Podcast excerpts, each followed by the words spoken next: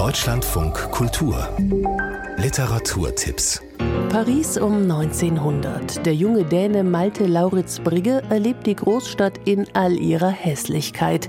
Nachzuempfinden in der Hörspielfassung von Rainer Maria Rilkes einzigem Roman, eine Reflexion seines eigenen Paris-Aufenthalts. So, also hierher kommen die Leute, um zu leben. Ich würde eher meinen, es stürbe sich hier. Ich bin ausgewesen. Ich habe gesehen.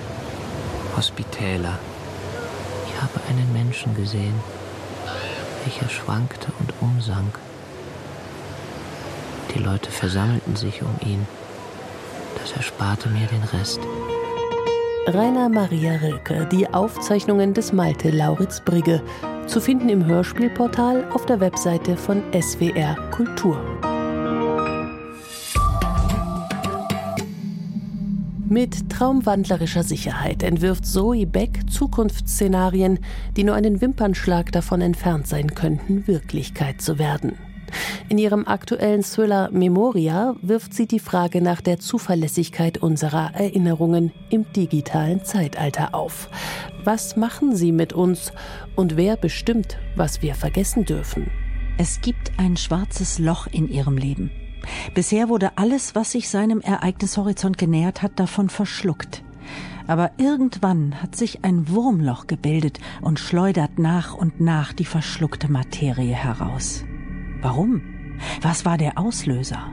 Memoria. Zoe Beck liest aus ihrem aktuellen Thriller heute Abend im Literaturhaus Nürnberg. My name is Hilda.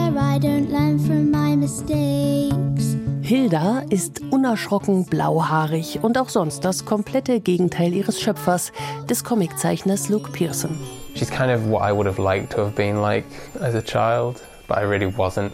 Um, I was always very, well, still am, you know, like, like I'm inward and uh, unadventurous and cowardly. And like I, I tried to write her as the, the, the opposite of me. Die Abenteuer, die Hilda in der magischen Wildnis ihrer nordischen Heimat erlebt, sind auch als animierte Fernsehserie zu sehen und dank der Beteiligung von Luke Pearson an der Serienadaption fast genauso charmant wie der Comic. I'd like kids to be able to like read it in bed with a torch, because that's cool. Hilda, die dritte und letzte Staffel ist jetzt bei Netflix zu sehen.